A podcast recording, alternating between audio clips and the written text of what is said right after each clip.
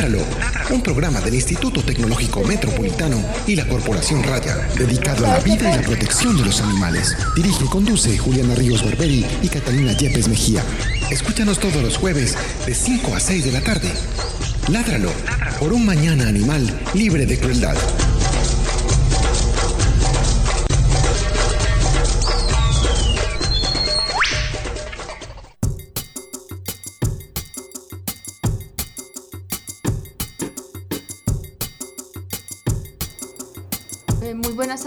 Nuestros oyentes de Ládralo. Esta es la emisión número 123 de nuestro programa, un programa de raya con apoyo del Instituto Tecnológico Metropolitano dedicado a la vida y la protección de los animales. Mi nombre es Juliana Ríos Barberi, eh, soy la directora de Raya y del programa Ládralo.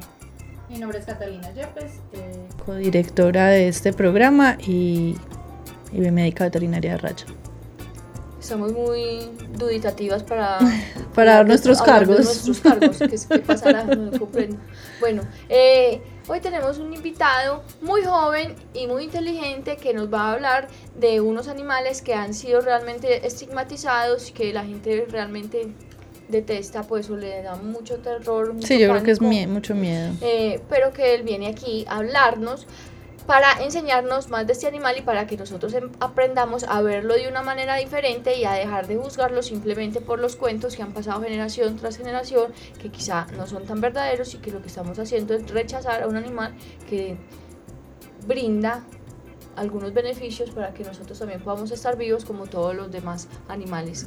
Eh, él se llama José Luis Londoño, el apellido casi se me va. Casi se me va. Londoño, él es estudiante de biología y es, eh, es eh, integrante del grupo de estudio de aracnología de la Universidad de Antioquia. Bienvenido, José Luis. Muchísimas gracias. Bienvenido a nuestro programa. Eh, cuéntanos, por favor, cuáles son tus hobbies. Pues mis hobbies, pues en este momento ha sido como más que todo en la academia, en, la, en el estudio que, pues en la carrera de biología. Me gusta mucho también el deporte, últimamente no lo puedo como practicar mucho. Me gusta mucho la fotografía también.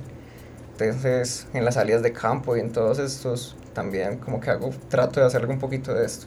Pero de fotografía como la que hace Alejandra, aquí un saludo para Alejandra Arroyave, que vino a nuestro programa a hablarnos de arañas eh, y nos recomendó a José Luis, eh, así fotografía macro o fotografía del espa- de los espacios y de los paisajes. Pues la macro me llama mucho la atención, aunque pues en ese momento no cuento como en el, con el equipo para, para practicarla.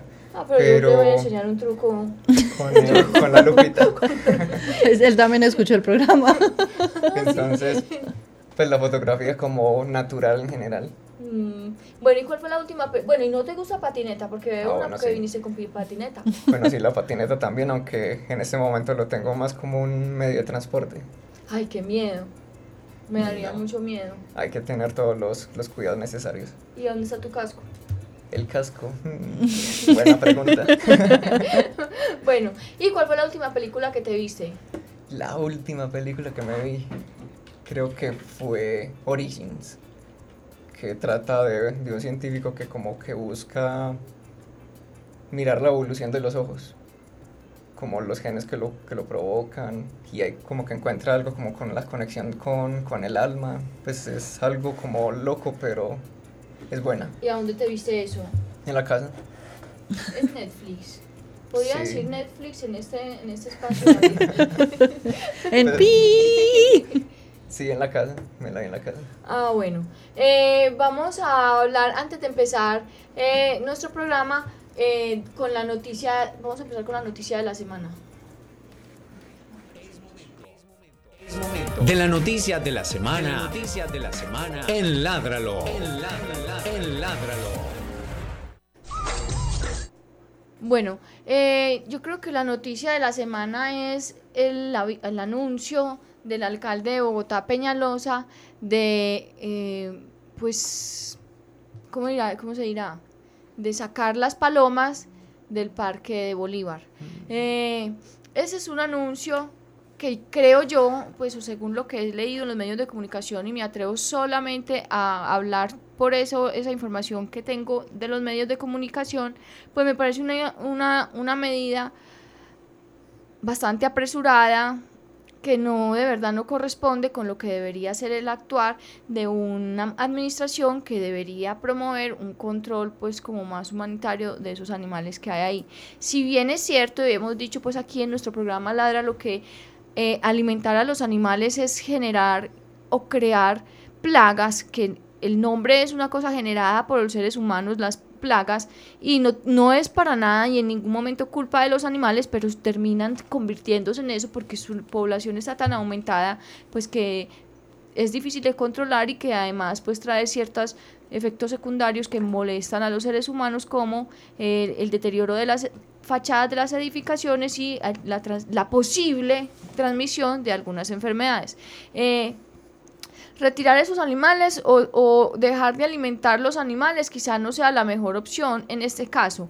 Eh, pues primero porque no alimentar los animales termina perjudicando a unas personas que tenían una un, un sustento económico a partir de eso. Yo pienso que se podrían empezar a ensayar otras alternativas que se han eh, usado en otros países eh, de piensos que están ya pues procesados para tener un anticonceptivo y que podrían tener un buen una buena aceptación mediática y, y, pues de la ciudadanía y además pues no no generarle a las personas que estaban dependiendo pues de eso un golpe tan fuerte a sus rutinas y a sus finanzas finalmente, aunque se les ha prometido pues que se va, serán pues que se les adjudicará otra labor otra, otra venta de otra chuchería para que ellos sigan subsistiendo, que finalmente pues es una bobada, porque cambian de alimentar las palomas para alimentar gorditos a punta de dulces.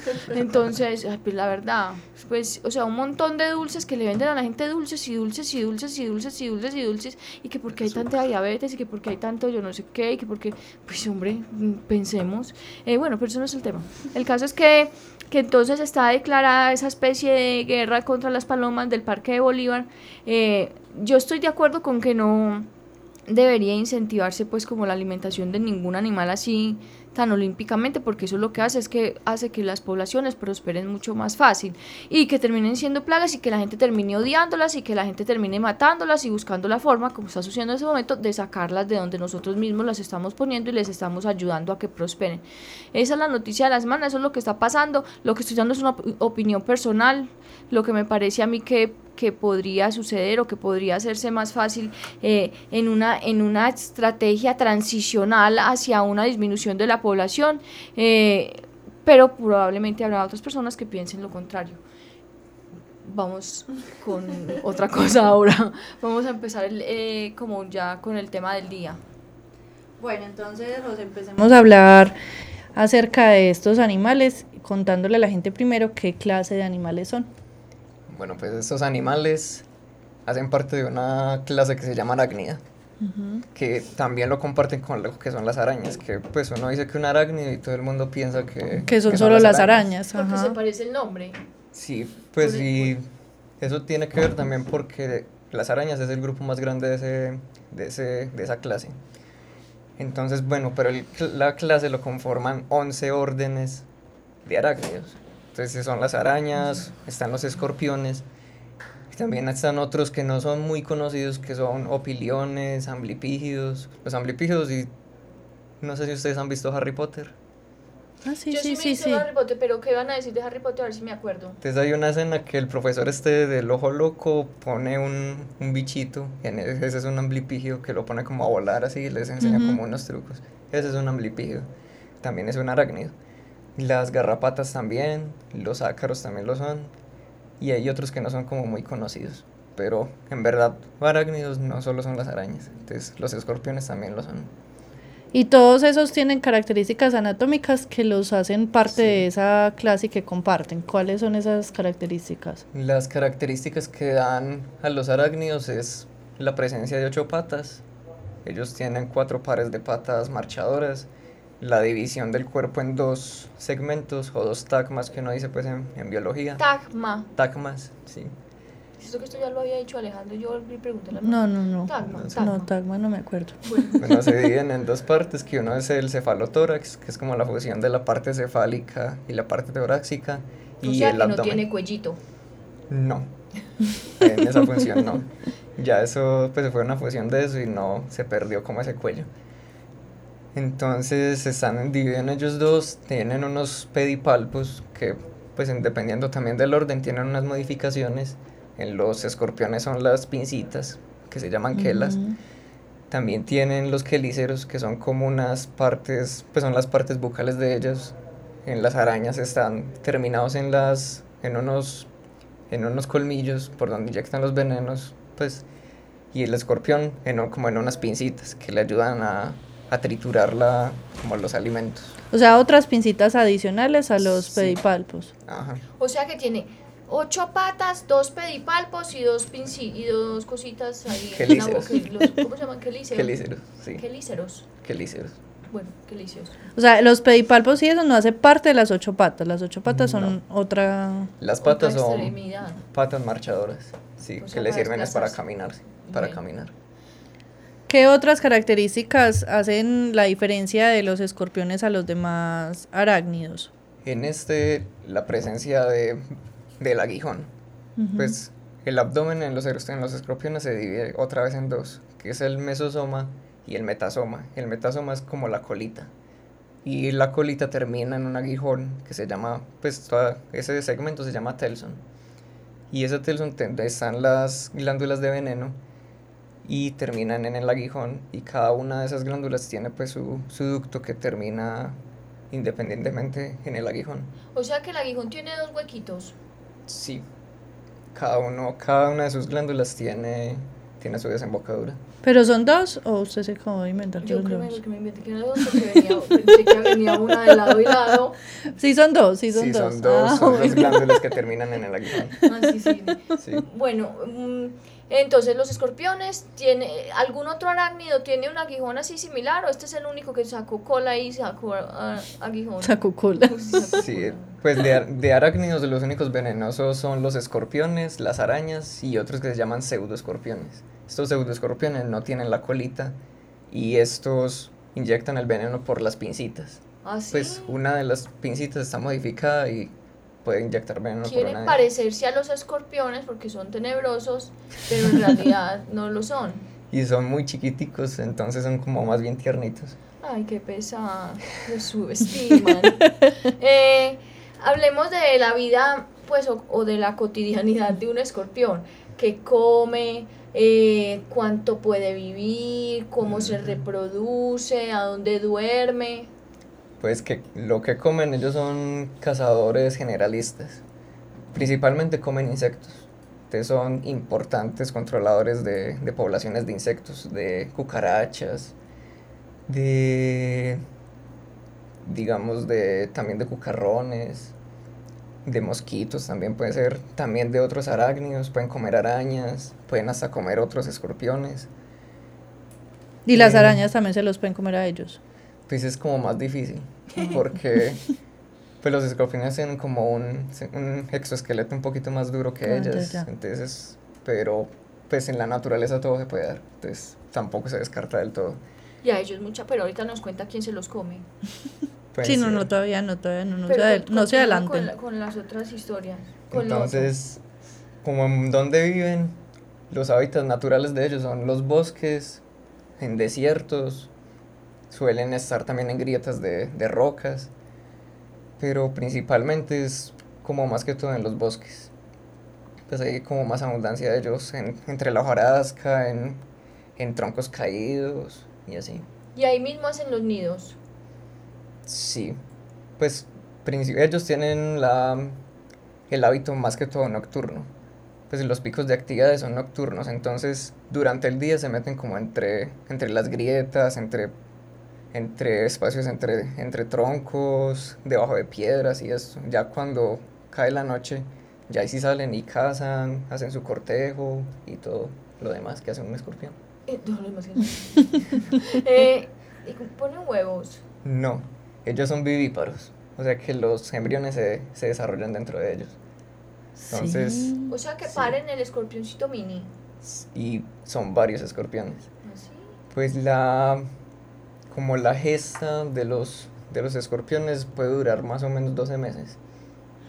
¿Cómo? Sí, Es bastante larga. Entonces, después de los 12 meses, ya la, la escorpión, la mamá escorpión, Doña Escorpión. doña escorpión, da, empieza a parir los escorpiones y ellos se los, pues los recibe con las, con las quelas y se los monta en el dorso. Y ella las pues se- entre arácnidos, los escorpiones, los amblipijos y algunas familias de arañas también tienen cuidado parental, entonces también tienen una parte de cuidado con, los, con las crías. Entonces los montan en ellos, están más o menos hasta la segunda o tercera muda, hasta que ellos pueden cazar por ellos mismos y ya se bajan de la, de la mamá y ya se van y empiezan su vida independiente. Cría cuervos y te sacarán los ojos. y José, pero, pero ¿cuántos pueden ser? Pues ¿cuántos más o menos es el, el número de escorpioncitos? Eso varía mucho como entre las especies y podrían ser más o menos como entre 12 y 15 escorpiones. Ahí montados encima. Sí. Pero pues eso es, eso es hermoso verlos cargando a los hijitos. No, pero es que me imagino, si a mí cuando Alejandra contó que la araña cogía al hij- al hijito que se le había caído Sí. y lo, lo- y lo, Lo y limpiaba. y volvía y se lo Lo echaba al hombro. Ah, eso sí, me- yo esa imagen nunca me la pude sacar porque yo siempre me imagino, usted ha visto una arañita muy famosa que hay últimamente que se llama Lucas the Spider. Sí, lo Yo me los he visto. visto todos los videos de Lucas the Spider. O sea, para mí Lucas the Spider es lo más hermoso que alguien se ha podido inventar jamás. Búsquenlo en YouTube, Lucas the Spider. Es muy buena propuesta. Y, eh, y entonces me imagino a la mamá de Lucas the Spider, que se le cae Lucas the Spider y lo limpia. Sí, pues pero en esa familia Bueno, no- eso no, pasa, pero no me mate el sueño. No, no, no me destruya En la, la- familia la no pasa. imaginación. Bueno, está bien. Continuemos entonces. José, ¿viven solos? Pues vive, o sea, solamente se unen en el momento de la reproducción o ellos viven en grupos o viven en pareja. Pues la verdad ellos son más que todo solitarios.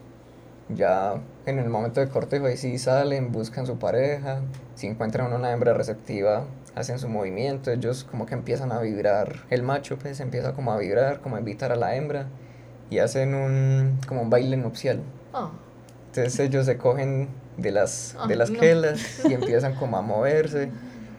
El macho busca como una parte firme donde poner su espermatóforo, donde es como un el pene. espermato, algo así parecido, pues donde transfiere el, el esperma. Entonces empieza como a buscar una parte idónea para poner este, lo deposita y ya empieza a guiar la hembra donde, Ah. donde Ah, lo puso. pone externo, externo, externo. externo. sí. Ah, ya, ya, ya. Entonces bus- guía a la hembra y ya la hembra detecta ese espermatóforo, abre el opérculo genital y ya agarra el esperma.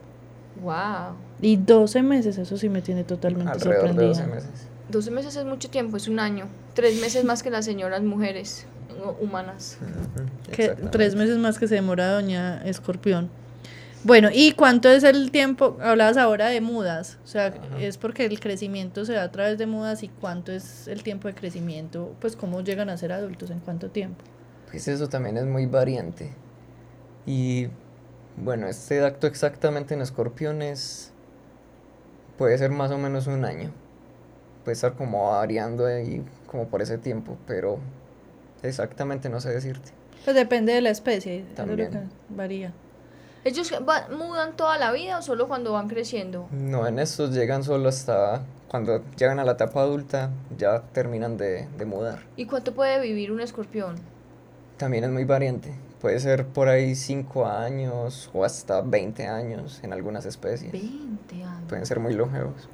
20, increíble. Los tamaños que alcanzan también varía de acuerdo a la Sí, especie, también.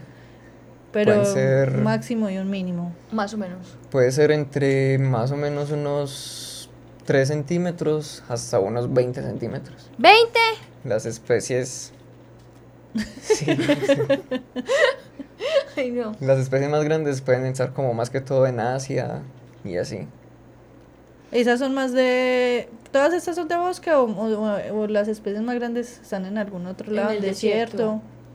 Por lo general las especies más grandes son desérticas. desierto. Sí, de, de ecosistemas desérticos.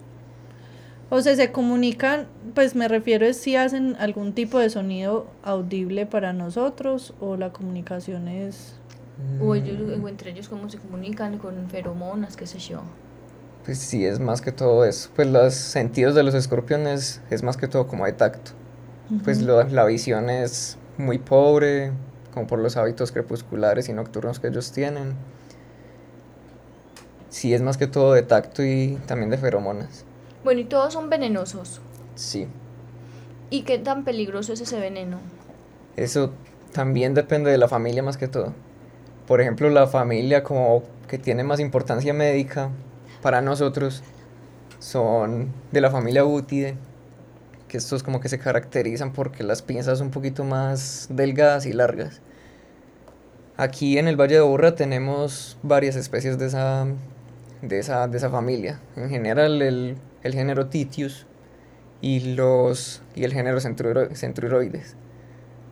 Esos son como más o menos peligrosos, pero pues los tratamientos con estos, con estos, con esos animales por mordedu- por picadura, hay buenos estudios con ellos. Los tratamientos con suero anti, antiveneno han sido como exitosos también. Entonces, pues el peligro no es como muy mayor. Y los, los, los accidentes por estos animales aquí en Colombia, pues no podemos hablar que sea como un problema de salud pública. En otros países como en México y en Brasil sí se tiene como esta problemática. Porque, porque es muy abierto el número de personas pica, ¿cómo se llama? picadas. Por ejemplo, en México puede estar entre 200.000 y 250.000 casos por año.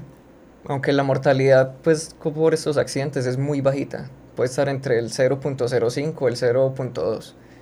Entonces, pues, tampoco es algo muy catastrófico. ¿Y, y en dónde es, de- pues, de metida yo? En México, ¿por dónde? Por allá, por el norte, por el desierto de... ¿Del desierto de qué? Pues por allá llegando a Nuevo México, por esa zona de cerca, o dónde, dónde es que... Pues no sabría decirte que como por qué zona más que todo. Es como en todo México. Sí, qué impresionante, Dios mío. José, los vene- el veneno que tienen, ah, nos hablabas ahora que son dos glándulas eh, que desembocan en el aguijón de manera independiente. ¿Esas dos glándulas producen el mismo tipo de veneno en cada escorpión o, o pueden producir diferentes venenos? Pues un, o químicamente usted Sí, dice. químicamente y poderosamente, pues. No, es, eso varía también mucho con las especies y los hábitos que ella tenga. Y también el estado del desarrollo. Pues el escorpión puede ir variando el tipo de veneno y la toxicidad del veneno mientras va creciendo. Y también como lo que le decía de los hábitos, también tiene que ver la alimentación, como qué tipo de presa está cazando. Entonces, porque mientras más hábil la presa, más rápido tiene, que, actuar el veneno. letal el veneno. Es verdad que aquellos escorpiones que tienen las pincitas muy chiquitas, ¿cómo la cosa así? Los que tienen las pincitas chiquitas no son tan venenosos, son más venenosos, son más más venenosos, venenosos. sí. Y los que tienen las pinzas más grandes son menos venenosos, ¿es cierto o es un mito? Pues generalmente se puede cumplir, pues tiene algo de relación. Si tienen unas pinzas pequeñas, ellos no tienen como mucha fuerza para sujetar esa presa. Entonces necesitan un veneno que la paralice más rápido y sea como más efectivo. Ya unos que tienen unas pinzas muy grandes, hasta a veces ni siquiera tienen la necesidad de, de utilizar, el Utilizar veneno. el veneno. Entonces simplemente con las pinzas lo aprisionan, lo matan mecánicamente y ya empiezan a, a A comerse. consumir. Hablemos, yo quiero que hablemos un poco como de esa estructura de la cola, que, pues porque es muy raro, porque él pasa la cola por encima de sí mismo y, y, y chuza para adelante. ¿Cómo, ¿Cómo describo eso? ¿Cómo demonios describo eso? Sí, además ese movimiento, o lo que uno ve pues al menos en, en los videos es que hace ese movimiento que, que sobrepasa que- su cuerpo Pues Sí, y llega hasta para adelante. por, de- por encima y por delante, es que no como para atrás, sino para adelante. Y eh, yo he visto mucho que esa, esa estructura de la cola es muy estudiada por las personas que les gusta el diseño industrial porque parece ser bastante eficiente en términos pues como de, De fuerza o algo de- así. sí, eh, de yo no sé de qué pues, si de fuerza o de o de movimiento, de Flexibilidad. pero esa estructura así la estudian mucho porque tiene unas propiedades, supongo yo, bastante interesantes que le dan al, al escorpión una ventaja sobre de pronto las presas. ¿Qué opinas vos de eso? Pues no sé, de pronto como por la misma forma como ellas comen las presas, pues al no tener las glándulas en la parte anterior, pues no, no, no sé. ¿Cuál Le obliga, le cuál- obliga Sí, Sí, pero ¿cuál sería? Porque habrá desarrollado eso de esa manera que uno podría decir que tampoco práctica. no. Pues sí, Pues pero sí, porque uno pensaría que más fácil el aguijón esté adelante, que es donde va a estar la, La- pre- la- sí. la presa pues en el momento de la captura, pero tiene que tener su, su Pues, proceso evolutivo. sí, pues si la evolución, si el- en el proceso evolutivo le dio alguna ventaja y todavía está manteniéndose, debe ser algo ventajoso para él. Vení, es lo mismo un alacrán que un escorpión. Sí, pues se refiere al mismo, al mismo organismo. Ya la diferencia es como la, el origen de la palabra. Mire, mire, ahí nos están mostrando uno. Pero, cierto que no, no van a matar a nadie, David, no, que no vayan a matar a ninguno de esas criaturas porque, porque me daría como una cosa. En la pantalla en nuestro en nuestra transmisión de Facebook están mostrando un escorpión y la forma en la que ataca a una persona por alguna razón, quiere experimentar cómo lo ataca. Porque ellos mismos lo están provocando. Sí, por eso, un- alguna razón. Entonces, Eh, por ejemplo, ese que tiene esas, esas tenazas grandes, se diría que su veneno es menos... Pero mira, Es es- posible. además, como, ay no, pero creo que lo están torturando un poco. Eh, descargar ese veneno para él no es como para las abejas que Pues energéticamente es muy un desgastante. costo alto. Entonces, pues ellos no van a picar cualquier cosa. Tiene que ser que ya tenga Que la es presa y se lo va a comer. O que esté muy amenazado, como vemos con ese brazo peludo, que esté muy amenazado por un brazo peludo y que necesite defenderse de alguna manera. José, hablabas ahora que hay varias especies. ¿Se sabe cuántas especies de escorpiones tenemos en el Valle de Aburrá? En el Valle de Aburrá tenemos... Yo tengo este dato por aquí, perdón. ¿Y son muchas representadas con lo que existe a nivel mundial o, Pues, o El registro a nivel mundial está alrededor de 1500 especies? especies. Y aquí en, en Colombia Sí. está más o menos unas 18 familias nomás. Ah, no, perdón. Estas 1500 especies están reunidas en 18 familias. Ajá. Y aquí en Colombia tenemos cuatro familias de especies. Cuatro de esas 18. Cuatro familias de, de escorpiones. Aquí en el Valle de Aburrá tenemos más que todo lo que es la familia Útide, lo que les decía ahorita, que están estos géneros de Titius y el Centuroides. También está otro, otra familia que se llama Cactide, pero estos sí son más inofensivos, pues ellos son pequeños, más que todo de bosques, entonces no son como muy peligrosos. Uli, Sí, eh, David. Jenny Arrubla habla al chat del Facebook y dice, en mi casa es muy común ver escorpiones, ¿cómo puedo evitar su ingreso? pues lo que mejor podemos hacer es como sellar las, las entradas. Pues los escorpiones son unos organismos que son muy, muy plásticamente, pues tienen una plasticidad ecológica muy grande, pues ellos son muy resistentes a muchos cambios. Entonces, en la invasión que nosotros los humanos estamos haciendo, pues al hábitat natural de, de ellos, ellos pueden como estar adaptados en esta zona urbana. Entonces es muy común también ver en, en las casas ver esto, entonces lo mejor es como sellar las puertas, como tratar de frenarles esa entrada. Pero yo, yo quisiera extender la pregunta mejor y decir, ¿qué hacer si una persona se encuentra un escorpión? A mí, a mí se me metió uno en el zapato y no sé si me picó con la cola o fue con las Un pinzas. pellizcón. Eh, esa- no supe, simplemente me quité el zapato y salió cor- corriendo. Y no se le hinchó ni nada. El dedo un poco, pero muy suave. Entonces de pronto sí fue que, que lo logró picar, pero quién sabe una especie que no sea muy, Era, era negro pequeño. muy difícil. Venga, venga, José Luis, pero entonces listo, usted está en su casa y se encuentra un escorpión, ¿qué debe hacer? Pues primero que todo, no matarlo. Pues ellos no van a entrar a la casa a picarlo. a No uno nos van a perseguir, pues uno tiene que salir corriendo porque él no va a salir detrás. Pues lo mejor que uno puede hacer es como con un tarrito, una coquita, uno tratar de agarrarlo. Ya usted cogerlo, sellarlo pues y llevarlo a una, a una zona Pero no rural. sellado, cuando ya llegue a la zona, lo saca de la- de la- del sí. dispositivo sellado. Es solo Abre mientras su- el transporte para que no Exacto. se le vaya Ven, a pero son caer. Rápidos. rápidos. Hay unos que son rápidos, pero sí, pues algunos son rápidos y algunos pueden ser lentos. Yo creo que de todas maneras, Jenny, Jenny es que se llamaba, ¿cierto, David? Sí. Bueno, Jenny, Eh, si te encuentras un escorpión en la casa, eh, trata de reubicarlo en una, en una manguita o en un árbol, en alguna cosa, eh, teniendo todas las precauciones, por supuesto. Pero también es un llamado y lo que hemos hablado aquí muchas veces en el programa y es que tenemos que aceptar que nosotros vivimos en ambientes que antes eran bosques, que antes eran mangas, que antes eran praderas o lo que sea y que eh, estaban llenos de un montón de animales que finalmente también tienen el derecho de coexistir en nuestros entornos urbanos y que no porque estén aquí quiere decir que están perdidos o desubicados. No, ellos viven, están adaptados, eh, no necesitan al ser humano para sobrevivir.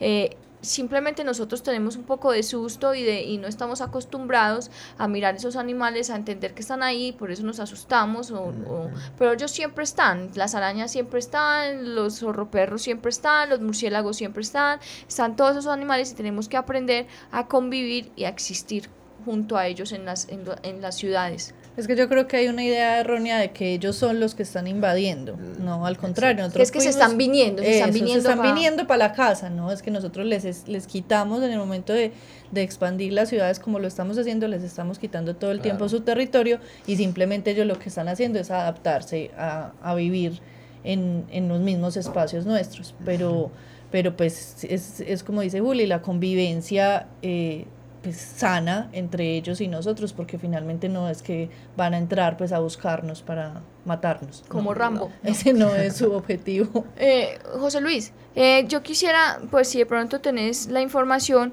saber más o menos cuáles son los síntomas o qué pasa cuando a una persona la pica un escorpión, qué, qué puede esperar o pues esperar en, en términos de médicamente algún síntoma que le pueda pasar o O si es totalmente, o sea, no, no espere inmediatamente salga Exacto. corriendo para el hospital. No, pues lo primero que uno debe hacer es mirar qué tipo de escorpión es. Si uno puede tomarle foto o algo así para uno identificarlo y ya después con el tratamiento, uno tener un buen tratamiento, pues. Pues estos escorpiones, su veneno es neurotóxico, pero esto depende mucho de la cantidad que el, que el animal inyecte, también de la persona, de la susceptibilidad que tenga, que sea sensible, que sea menor, pues niños menores de 5 años, adultos mayores con algún, algún problema. Pues por lo general, si es una especie que tenga un veneno fuerte, los síntomas pueden ser como mareo, puede llegar a ser vómito, algo, algo de fiebre. Entonces lo mejor que uno puede hacer es, lo, como les dije, como tratar de mirar qué, es, qué escorpión es y ir a un centro médico. Ya, ya lo tratan las sintomatologías y si está el suero anti, antiveneno, ya se hace con el tratamiento con, con el suero. estarán preparados los médicos paisas para saber si es este escorpión tal cosa le doy este suero. Pues la verdad yo creo que, Que no. que no. mucho. Que no, no porque mucho. estamos completamente desconectados de lo natural. Entonces, nada. Sabemos sí. tratar enfermedades causadas por los dulces, pero no sabemos tratar enfermedades. Eso es un llamado de atención para que los médicos también sepan, porque estamos viviendo, nosotros vivimos en un país mega diverso. Este país tiene una gran variedad de insectos, de eh, reptiles, de un montón de animales que podrían. mm, es que no quiero decir pues como ser un peligro, sino podrían tener encuentros. Es que pueden ser accidentes, pueden ser accidentes. Es que no es que posiblemente si uno se paró o, se- o se metió en el zapato y uno metió el pie como a David, pues son cosas que no es que se buscaron muchas veces, sino que ocurrieron accidentes. Exacto, pero no los mates, ese es un mensaje muy bueno, no los mates, Sí. sino que simplemente déjelos vivir, si tiene la posibilidad de tomarle una foto, lo mete en un frasquito mientras lo saca para el, para el árbol de la esquina, mientras lo saca, le toma una foto y pueden visitar el grupo de, de estudio en- que está en Facebook, que es arañas del Valle de Aburrá. Arañas del Valle de Aburrá. Usted puede enviar la foto ahí con la ubicación. Es muy importante muy, muy ponerla. importante. Alejandra, yo he visto, ella se pone brava si le ponen fotos sin, sin localización. Entonces usted pone la foto y el lugar donde la tomó, pregunta qué animales y ahí hay muchas personas, porque yo estoy en el grupo, hay muchas personas que están dispuestas a hacer esa identificación, a ayudar y a guiar en algunas, en algunos encuentros que de pronto la gente no esperaba, a guiar Exacto. cuáles son los pasos a seguir. Eh, en esos casos, recuerden, grupo de eh, arañas del Valle de Aburrá en Facebook, Facebook. para que lo sigan. José, eh, hablemos un poquito de los superpoderes que tienen los, los escorpiones. Es algo muy llamativo que ellos tienen es que cuando se alumbran con luz ultravioleta, ellos fluorecen. Eso se debe a una proteína que ellos tienen en el exoesqueleto que les da, que les da dureza. Y eso también ha sido muy importante para la ciencia, para el estudio de estos animales. Pues es muy, es muy bueno uno hacer estudios, por ejemplo, ecológicos y uno con una luz que uno puede observar, pero que ellos no detectan directamente, estudiar esos comportamientos de ellos. También como para en el campo ubicarlos, usted está en un bosque en la noche y usted alumbra con una luz ultravioleta y pues la fluorescencia es relativamente fuerte, entonces uno los encuentra fácilmente. Esto también, pues algunas hipótesis de por qué pueden ser estos, esta fluorescencia o cómo le sirve al escorpión. Hay una hipótesis que dice que, que puede ser como para que las presas, para la atracción de las presas. Hay unos, pues varios insectos, ven como en luz ultravioleta y van por el, por el, por el bosque y si ven algún punto por ahí o algo así, pues se sienten atraídos y ya el escorpión lo puede coger más fácil. Mm, Es para atraer ellos la presa. Podría- Esa es una de las podría. hipótesis. Ujú. José, eh, se me olvidó preguntarte ahora en lo que comen, cada cuánto comen. Es un Pues puede ser muy variado. algo, men- eh, algo, Desayuno, media mañana. merienda. No, pues esto es muy variado. Pues ellos son cazadores oportunistas, entonces lo que, lo que les pase por el frente. Lo que sí tienen es como una resistencia buena a pasar largos, te- a largos periodos de, de ayuno. Pueden pasar como un mes. En especies desérticas pueden durar un año sin comer. ¿Cómo? sí. ¿Y de, qué, Son- y de qué viven? ¿Tienen, acumulan Tienen reserva. ¿Dónde? Pero es que esos son los grandotes de 20 centímetros, tienen más donde acumular. Sí, pues si tienen, se- pues tienen resistencia a esto, acumulando. Y desde que tengan algo de, de agua, pues la desecación, la deshidratación en, en estos escorpiones sí es, sí es como más delicada. Como en las arañas. En las En arañas, las arañas Alejandra también. también. nos contó En que los era- arácnidos, en los artrópodos prácticamente. En general, En se, general. se muere más fácil por deshidratación. Eh, contemos un poquito acerca de eso. ¿Cuáles son las amenazas? ¿Son presa de qué, de qué animales? ¿Quiénes se los comen? Pues pueden comerse los aves, algunos mamíferos como las zarigüeyas, prácticamente ellos. Y Como amenaza humana o de los ac- ac- actos humanos, ¿cuáles son sus amenazas? ¿Hay de algunos de estos escorpiones en peligro de extinción?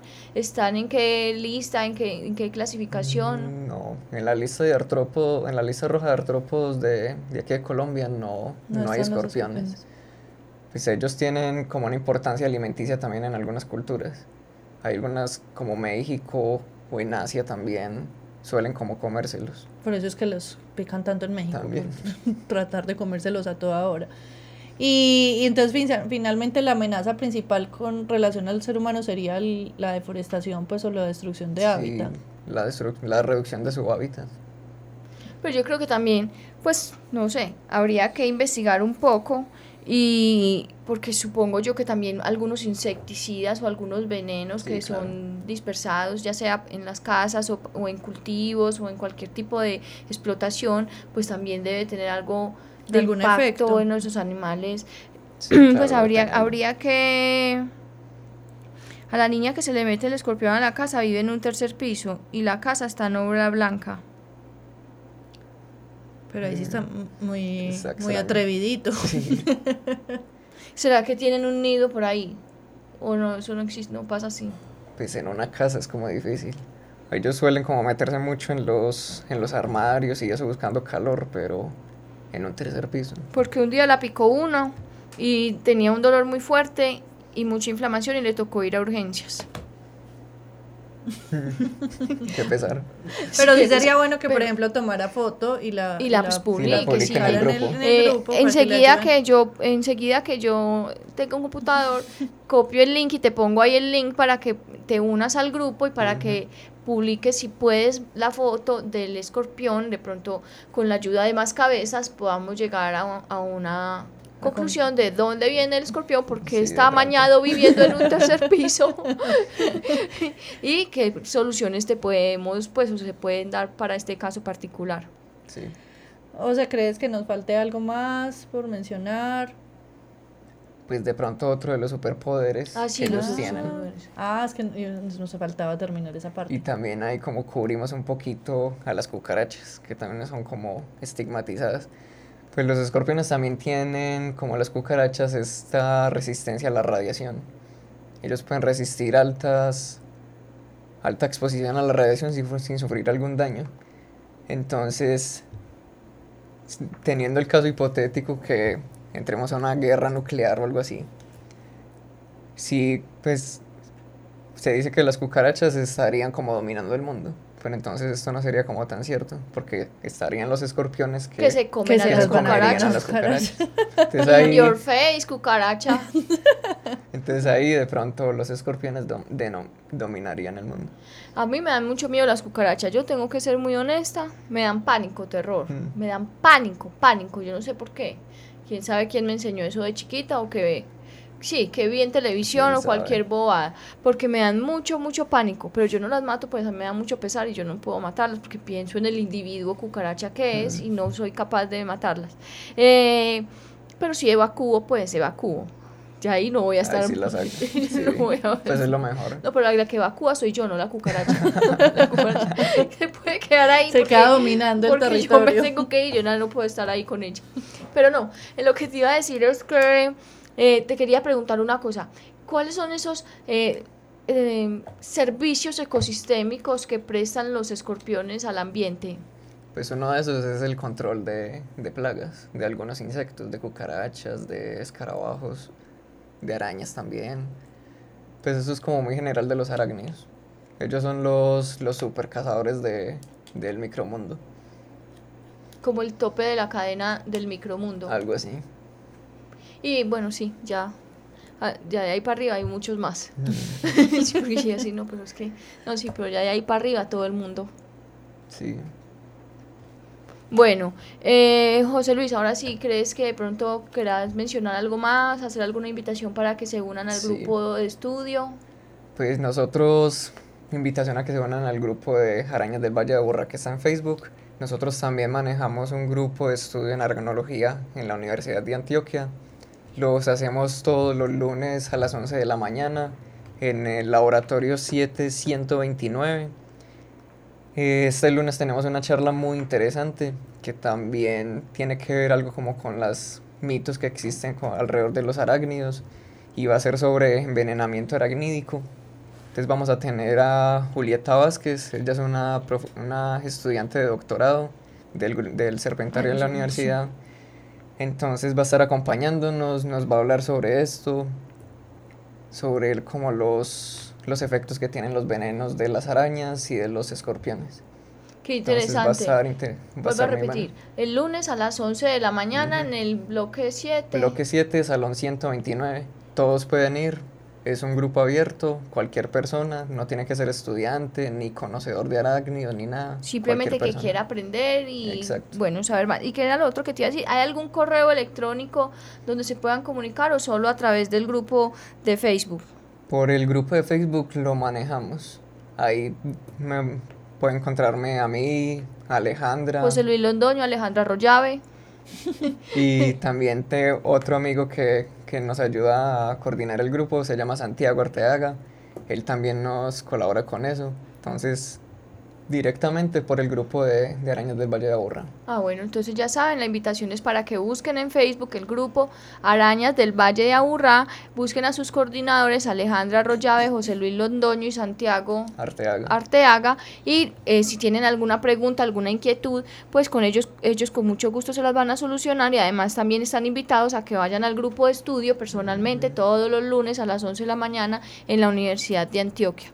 José Luis, muchas gracias por haber venido al programa, espero que eh, te haya gustado y que la gente haya aprendido mucho sobre los escorpiones y sobre pues cómo aprender un poco a respetar, a convivir con ellos y que finalmente pues eh, no son un peligro inminente para nuestras vidas, sino que al contrario nos traen un beneficio muy grande de control de cucarachas. A ustedes muchísimas gracias por la invitación.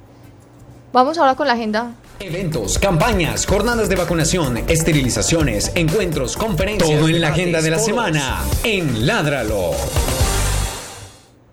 Eh, vamos a empezar con la implantación de microchip. Mañana 28 va a haber implantación de microchip en la carrera 40 con calle 56 en el parque principal de Villahermosa.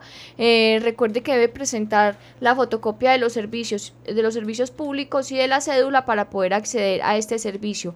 El sábado 29 en la carrera 43F número 1860 en Telemedellín también habrá otra jornada de implantación de microchip y el domingo en la calle 48 número 103W en la microcancha del barrio El Socorro. Eh, recuerde que el microchip es un, un, sistema de registro gratuito de la alcaldía de Medellín que no es un GPS sino que es un sistema que recopila información del animal para poder en algún momento dado que el animal se haya perdido, pues poderlo reubicar con más facilidad en su casa de donde se perdió. Eh, vamos a darles una serie de, eventos que tendrán lugar en la próxima semana con la con motivo de la Semana de los Animales o el Día Mundial específicamente de los Animales, que será el próximo, como siempre, el 4 de octubre. Eh, y pues en torno a ese día y, y en la, toda la semana se van a realizar un montón de eventos académicos, charlas, conversatorios para que la gente eh, pues entienda un poco más esa interacción y el vínculo que tenemos con los otros animales. Uno de esos eventos se llama Con el animal adentro, ellos son la presencia, nosotros su voz. Eh, estará Juan Felipe Zapata, bacteriólogo, magíster en biotecnología y director de Biohacking Colombia, y Dani Sur, que es bióloga, magíster en biología y curadora del Museo de Ciencias Naturales de la Salle de aquí del Instituto Tecnológico Metropolitano. Eh, será el jueves 4 de octubre a las 7 pm en el edificio San Ignacio en el primer patio, carrera 44, número 48, 78, y en toda la plazuela San Ignacio. Me atrevería yo aquí hasta decir que es en el Paraninfo de la Universidad de Antioquia. ¿Estaré diciendo mentiras o ustedes que son una universidad de Antioquia, ¿es allá o no es allá? Bueno, en fin, eh, yo creo que es allá en el Paraninfo, porque es en el edificio de San Ignacio, en el primer patio. Recuerden, es un evento bastante interesante eh, que se va a realizar el próximo, el próximo 4 de octubre.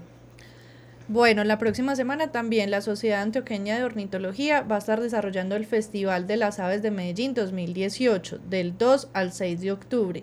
Tienen un montón de actividades, tienen eh, actividades de pajareo urbano en diferentes puntos, en el Parque Arby, en EAFID, en Llano Grande, tienen varias conferencias, tienen dos talleres. La mayoría de estas actividades, todas pues las que están dentro de esa programación del festival son gratuitas, solamente algunas que son post festival, que son actividades pues ya viajando como a Nápoles y, a otros espacios que son eh, con costo. Toda esa información y las inscripciones las pueden hacer a través de la página www.festivaldelasavesmedellín.com. Está súper interesante, son muchas, muchas, muchas conferencias para que estén pendientes del 2 al 6 de octubre. Y hoy también la SAO va a desarrollar, pueden salir corriendo ya para allá, en el Auditorio del Planetario, jueves 27 de septiembre, hoy a las 6 y 30, la conferencia es Los territorios en conflicto, un paraíso de aves por descubrir La va a dictar Julián David Alzatecano, por si alcanzan a llegar en el auditorio del planetario. Y el próximo 7 de octubre nosotros tendremos día de esterilización colectiva en el barrio El Tesoro del Poblado. Eh, recuerden que para inscribirse en estos días deben enviar un correo con nombre, teléfono del responsable del animal y nombre, edad, género y especie del animal para inscribirse. Eh, si usted tiene un perrito o un gato que sean ñatos, que estén, eh, que ya no estén tan jóvenes, que tengan alguna condición especial, también los esterilizamos en nuestros jueves de esterilización personalizada, eh, a los que pueden pedir una en los que pueden pedir una cita en el 317-649-0682. Para el día de esterilización colectiva se pueden inscribir en el correo esterilizaciones Recuerde que también además estamos en campaña, estoy con Capurganá, en el mes de diciembre estaremos en Capurganá esterilizando 200 perros y gatos, ojalá, ojalá más, ojalá más, ojalá eh, que ustedes nos, nos ayuden a poder ir a esta comunidad a mejorar la vida y la calidad de todos los que viven allí, incluidos animales y personas, eh, y también queremos atender a 100 eh, caballos que hay en la zona que están prestando labores de carga y de transporte ahí en el corregimiento, en ese corregimiento de Acandí Chocó. Eh, vuelvo y reitero, eh, nosotros no podemos hacerlo solo, estamos moviendo cielo, mar y tierra para lograrlo, pero necesitamos del apoyo de todos ustedes, entonces los invitamos a donar a la cuenta de ahorros, mire que es quincena, Mañana, mañana es quincena. Mañana es quincena, David. ¿Vos que sos de quincenas? No, no sos de quincenas.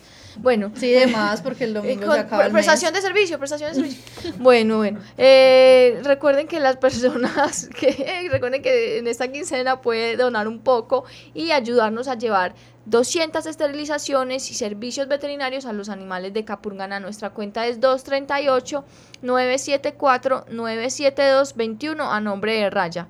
Eh, de nuevo, Esperamos tu colaboración, sé parte de la solución. ¿Algo más?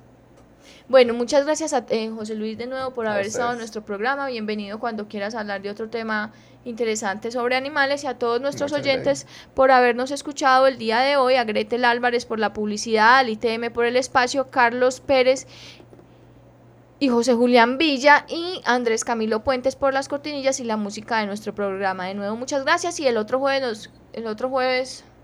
El otro jueves es el Día Mundial de los Animales, entonces ahí les estaremos informando. Estamos en veremos el programa, pero porque vamos a ir al evento, a varios eventos ese día, que después también igual les vamos a estar informando qué sucedió ahí.